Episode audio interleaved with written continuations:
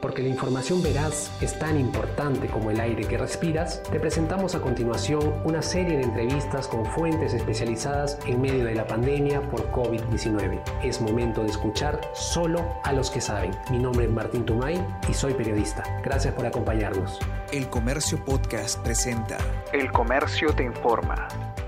Hola amigos del comercio, ¿qué tal? Muchísimas gracias por acompañarnos. Esta vez me acompaña la doctora Patricia García, ella es epidemióloga y ex ministra de Salud. Doctora, ¿cómo se encuentra? Hola Martín, ¿cómo estás? Yo muy bien, gracias. Gracias por su tiempo, eh, gracias por darnos la oportunidad de poder hablar con, usted. La primera pregunta, doctora, es, eh, justo un medio internacional mencionaba, eh, el Perú fue uno de los países que más rápido reaccionó ante el COVID-19. Y se preguntaba ese mismo medio internacional, ¿por qué entonces el Perú, si fue uno de los que más rápido reaccionó, ahora está en el puesto 12 de países con más contagio? ¿Cuál es su opinión, doctora, al respecto? La respuesta que se dio al inicio ha sido una respuesta muy adecuada y era necesaria. Entonces es un poco difícil poder hablar de lo que no sucedió gracias a lo que hicimos. Esa es la primera cuestión. La segunda cuestión es por qué estamos en el puesto 12, por qué tenemos tantos casos entonces. Y yo creo que esa es una, para esa respuesta hay para esa pregunta hay varias respuestas. La primera cuestión es que el Perú está haciendo y está en, prácticamente entre los países que están haciendo más pruebas diagnósticas. Y cuanto más pruebas haces, Cuanto más buscas, más encuentras. ¿okay? Esa es la primera cuestión. Porque si, si ves, había una tabla que solamente la he visto una vez publicada en algún sitio en la que ponían qué países están haciendo más pruebas y nosotros estamos haciendo pruebas, muchísimas pruebas. ¿Y por qué? ¿Por qué estamos haciendo muchísimas pruebas? Porque en realidad, muy al inicio de la epidemia, cuando nadie le daba bola siquiera a las pruebas serológicas, el Perú tomó la decisión porque ya teníamos un poco de experiencia en el uso de pruebas de anticuerpos y serológicas para otras enfermedades, como por ejemplo sífilis, que se estuvieron trabajando, decidió comprar casi un millón y medio y comenzar a usarlas. ¿ok? Y eso nos ha permitido mejorar el acceso. Si bien no tenemos tantas pruebas moleculares, esto nos ha permitido poder llegar inclusive a sitios que son muy difíciles llegar con pruebas moleculares. Entonces, número uno, estamos haciendo más pruebas que muchos otros países. Pero no solamente estamos haciendo más pruebas que otros países, sino además que las estamos reportando. Lo que pasa con otros países es que lo que hacen es solamente reportan lo que se llaman los casos confirmados. Y por definición, hasta la Organización Mundial de la Salud y la OPS, desafortunadamente, lo que ponen es un caso confirmado es aquel que tiene una prueba molecular, porque la prueba serológica no sirve para confirmación. ¿Ok? Entonces, para efectos de definiciones, nosotros nos estamos comparando, estamos midiendo todos los que tienen pruebas serológicas, más todos los que tienen pruebas moleculares, y los reportamos todos como casos, y los otros países reportan solamente los confirmados como pruebas moleculares. Entonces, en la comparación, nosotros estamos en cierta forma perdiendo porque estamos mostrando más, inclusive a los que ya fueron infectados y que muchos de ellos nunca tuvieron síntomas. Segunda cosa, definición, ¿ok? Pero quiero sumarle algo más a la definición. Muchos países solamente testean a aquellas personas que tienen síntomas y a sus contactos cercanos. Entonces, en resumidas cuentas, lo único que tienen es el pico del iceberg. Lo que hemos comenzado a hacer gracias a la presencia de las pruebas serológicas es estamos viendo toda la base y estamos testeando gente en los mercados, que de otra forma nunca hubieran dicho tampoco si tenían síntomas o no. Muchos de ellos no tienen síntomas, otros sí. Estamos testeando eh, grupos de militares, estamos testeando policías, personal de salud, quien se, sube a los buses, quién pasa por aquí, quién pasa por allá, y ahora inclusive se va a estar testeando a la gente que va a ir a trabajar. Eso lo que va a hacer es que nos va a permitir ver ya no solamente la punta del iceberg, sino también la base. Entonces, el tercer punto, fíjate, es que estamos utilizando de dos formas definiciones distintas y en la comparación terminamos que salimos perdiendo porque se ve como que tuviéramos muchísimos casos y ya estamos juntando casos con lo que podría ser datos de avance de la infección en la población, que la mayoría de países no tienen porque no tienen disponibilidad de la prueba serológica. Pero hay otro, otra cuestión más que tampoco la podemos obviar, ¿ok? Es el hecho de que si bien las medidas fueron buenas, la implementación no ha sido tan buena. hemos logrado, no tenemos esto así, hubiéramos querido tener la curva así y la estamos teniendo así. Y esto tiene que ver con que la implementación no fue tan buena por una serie de razones, pero tiene que ver también con el tema de las personas que en diferentes partes del país han tomado las medidas de diversas formas, no han sido lo suficientemente disciplinadas para responder a esto, y lo tenemos clarísimo. O sea, los primeros días que la gente no entendía, que condicionó que inclusive nuestros policías y, los militares también se infecten porque iban y los recogían en las calles, los metían y teníamos más gente en, en las comisarías que la gente que teníamos infectada. Pero eso también condicionó más contactos, de todas maneras, o sea, más contactos por faltosos y más contactos eventualmente de estos faltosos con los policías que estaban trabajando con nosotros y eso aumentó el número de casos. Entonces, el comportamiento de las personas falló. La implementación de algunas medidas, desafortunadamente, tuvieron resultados contrarios a los que hubiéramos querido también. O sea, el, el hacer ¿Era necesario hacer el toque de queda? Yo creo que sí, pero tal vez recortarlo tanto condicionó que más gente se junte en los mercados en un menor tiempo y eso también condicionó un poco de, a pesar de que hemos sido, porque he visto unas curvas muy interesantes acerca del número de personas en mercados en diferentes partes de Latinoamérica. Es una curva interesantísima. Nosotros teníamos menor cantidad, pero a pesar de eso, aparentemente eso ha sido focos, focos de contaminación. Así que hay varias razones yo creo que lo que no debería pasar es que nos desanimemos. Las medidas han funcionado. Es difícil comparar lo que hubiera sido. O sea, si volviéramos al pasado y decir, no vamos a hacer medidas, estaríamos realmente buscando espacios donde poner a nuestros muertos en este momento y sería espantoso. Entonces, es terrible tener los miles de, de fallecidos que tenemos, pero esto pudo haber sido peor. Pero, sin embargo, los números de infectados que tenemos representan ese gran número de testeados que estamos haciendo comparativamente con otros países y el hecho de que nuestras definiciones son más laxas, nuestros confirmados son todos. Creo que seguramente tú has escuchado inclusive que se le salió al presidente de Chile decir, bueno, nosotros no estamos contando entre los muertos, bueno, nosotros no estamos contando los, más que los sintomáticos, eh, pero nosotros estamos contando todos. Inclusive cuando se cuentan fallecidos, se cuentan aquellos que tienen la prueba molecular, a los que tienen la prueba rápida e incluso también ya se están contando, se cuentan los casos clínicos, que son pacientes que en algún momento, o sea, se perdió la oportunidad de hacerles la prueba. Entonces, nuestros números yo creo que se acercan más a la realidad que la de otros países, pero nos falló la implementación un poco. O sea, pudo haber sido mejor, nos falló. Y yo creo que esta debería ser una reflexión para toditos, para el Estado y para nosotros los peruanos porque en este tema de salud pública, nuestro comportamiento aquí en Lima y en regiones va a tener un efecto fundamental en los siguientes meses y el problema es que lo que hacemos hoy recién se representa en los números en las dos semanas siguientes. Y la otra cosa crítica es un poco la falta de tino de algunos gobernantes locales que están entrando a comunidades indígenas que de otra forma podían estar totalmente protegidas solamente por el hecho de estar alejadas. El hecho de que nosotros nos acerquemos, entre comillas, para ayudarlos, puede ser una forma, y creo que ya está siendo una forma de llevar más bien la infección, y eso debería hacerse de manera distinta. Doctora, la siguiente pregunta es con respecto a esta meseta que se ha mencionado tanto en los últimos días. Algunos especialistas sostienen que es obvio que el Perú no ha llegado a ninguna meseta de contagios hasta el momento. ¿Cuál es su opinión al respecto, por favor? Ya.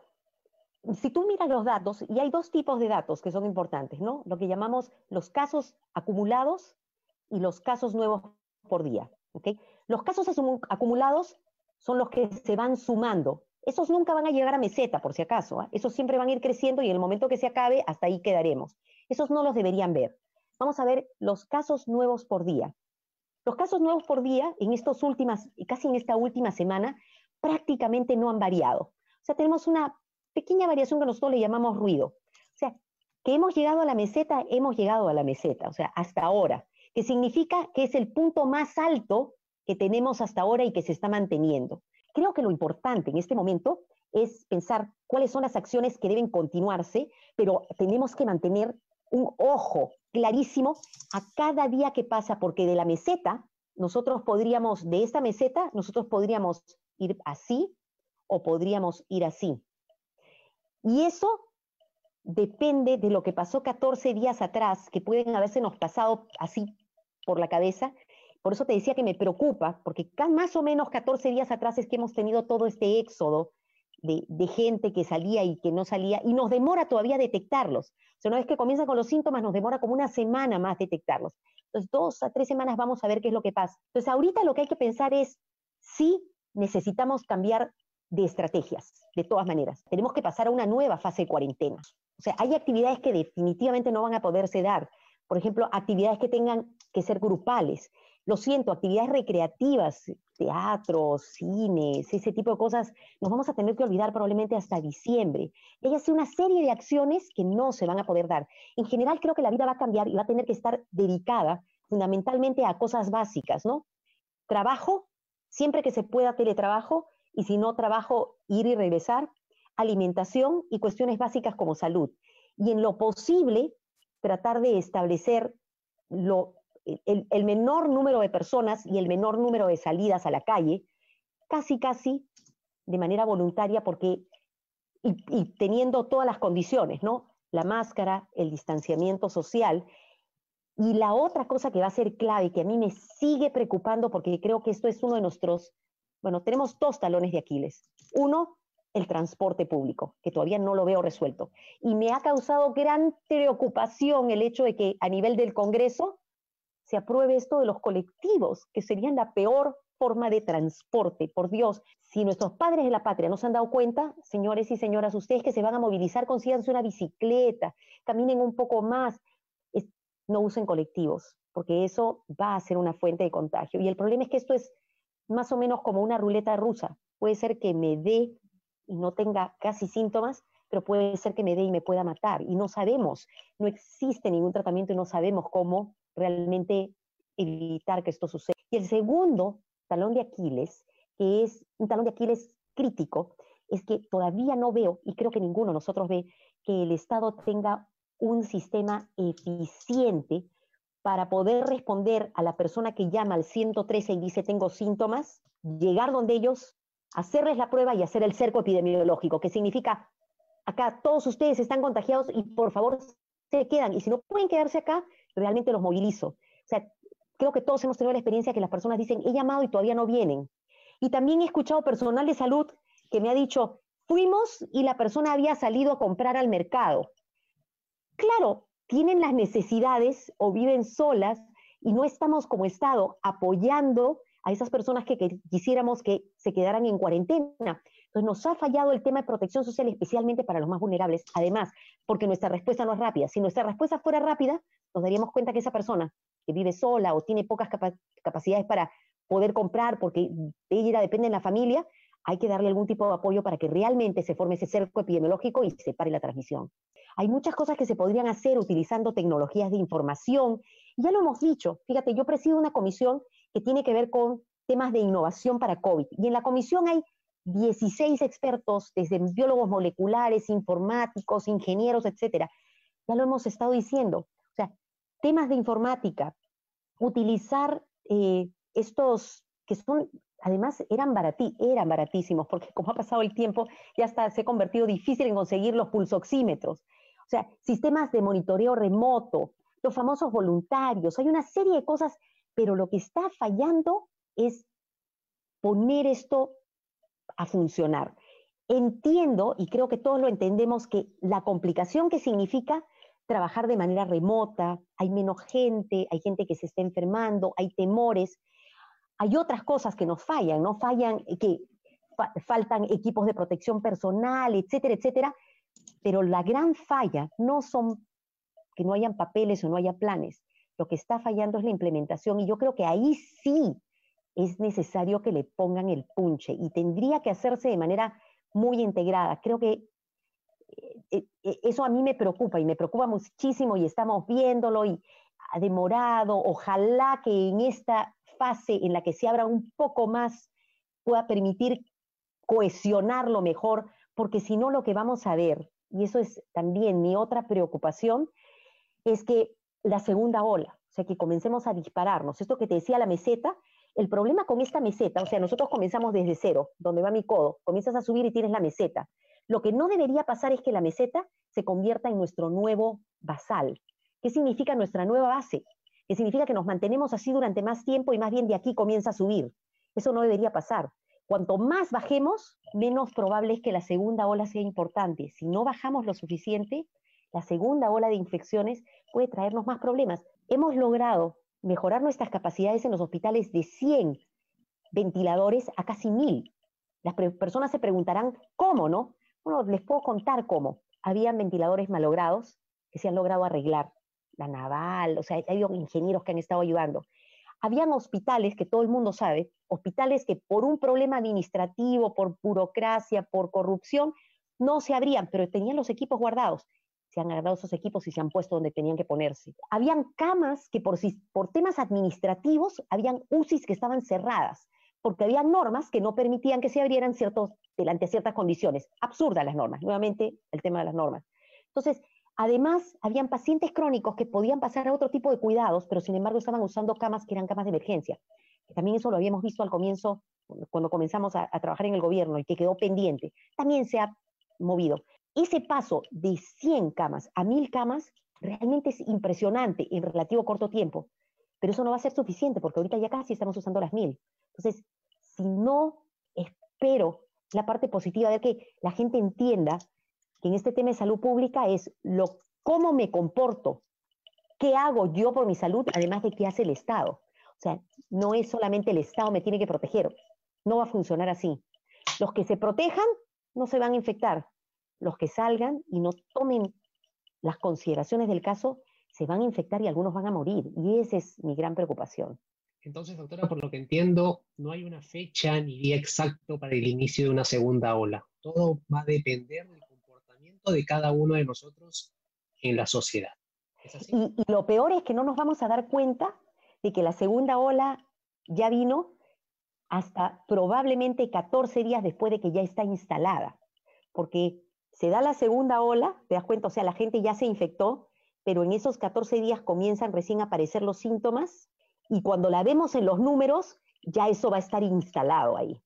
Ese es el grave problema y el comportamiento de las personas es crítico. No es echarle la culpa a la gente, es que somos parte de la solución, igual que somos parte del problema. Es Estado y personas, somos juntos para el tema de salud pública. Ok, doctora, finalmente le doy el paso y si quiere agregar algo, por favor, adelante. Bueno, quiero, quisiera insistir en el hecho de que para, para, todos debemos sacarnos de la cabeza eso de que se levanta la cuarentena, como levanto la cuarentena y salgo a pasear, ¿ok?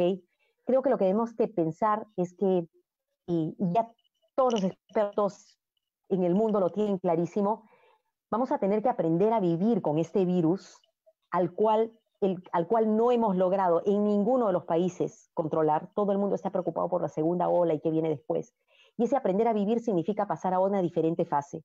Y en esa diferente fase, que va a ser distinta para diferentes regiones, en algunas las medidas van a tener que ser más estrechas, en otras las medidas se van a liberar un poco, pero ahí aparece la responsabilidad personal. Siempre que puedan, traten de cuarentenarse y quedarse en casa. Reduzcan la cantidad de salidas. Piensen que cada persona que está afuera puede estar infectada. ¿ok? Y así claramente. Las pruebas, las pruebas rápidas, ni me curan, ni me protegen, ni, ni me dan ninguna seguridad con respecto a las personas que están a mi alrededor. Ni son pasaportes de inmunidad, ni son por certificados de salud, por si acaso. Tienen su, su uso. Yo tengo que pensar, ustedes tienen que pensar que tienen que protegerse. Y si alguno de ustedes tiene síntomas, quédense en casa, no se automediquen. Líquidos para la fiebre, descansen y fíjense si aparece alguno de los síntomas estos que le llamamos nosotros los críticos. Falta de aire, confusión, mucho malestar, especialmente las personas de mayor edad, acudan a la emergencia. Vamos a tener que aprender a convivir con esto, pero depende de cada uno de nosotros. Eh, y ojalá que la ciencia efectivamente en los siguientes meses nos puedan permitir saber si alguna de las drogas nos ayuda a reducir mortalidad. Esperemos. Eh, yo estoy viendo que las cosas avanzan más lento de lo que quisiera, desafortunadamente. Y esperemos también que alguna de las vacunas, en este momento hay cinco, por lo menos, moléculas candidatas, pero hay doce que están avanzando. Vamos a ver si alguna de estas cinco finalmente prueban ser protectoras. Pero de ahí, una vez que prueben ser protectoras, de ahí aparece el otro punto, dónde se van a producir y cómo nos aseguramos que la calidad de las vacunas sea la que necesitamos. Y después de eso, ¿cómo nos aseguramos que lleguen a un país como este? Nuevamente, chiquito, por más que tenga la plata para pagarlos, un mercado chiquito, y por esa razón es que el país va a tener que invertir en biotecnología para que hacia el futuro esto no nos vuelva a pasar. Muchas gracias por habernos escuchado y ya saben, la buena información es poder. Esto fue El Comercio Podcast.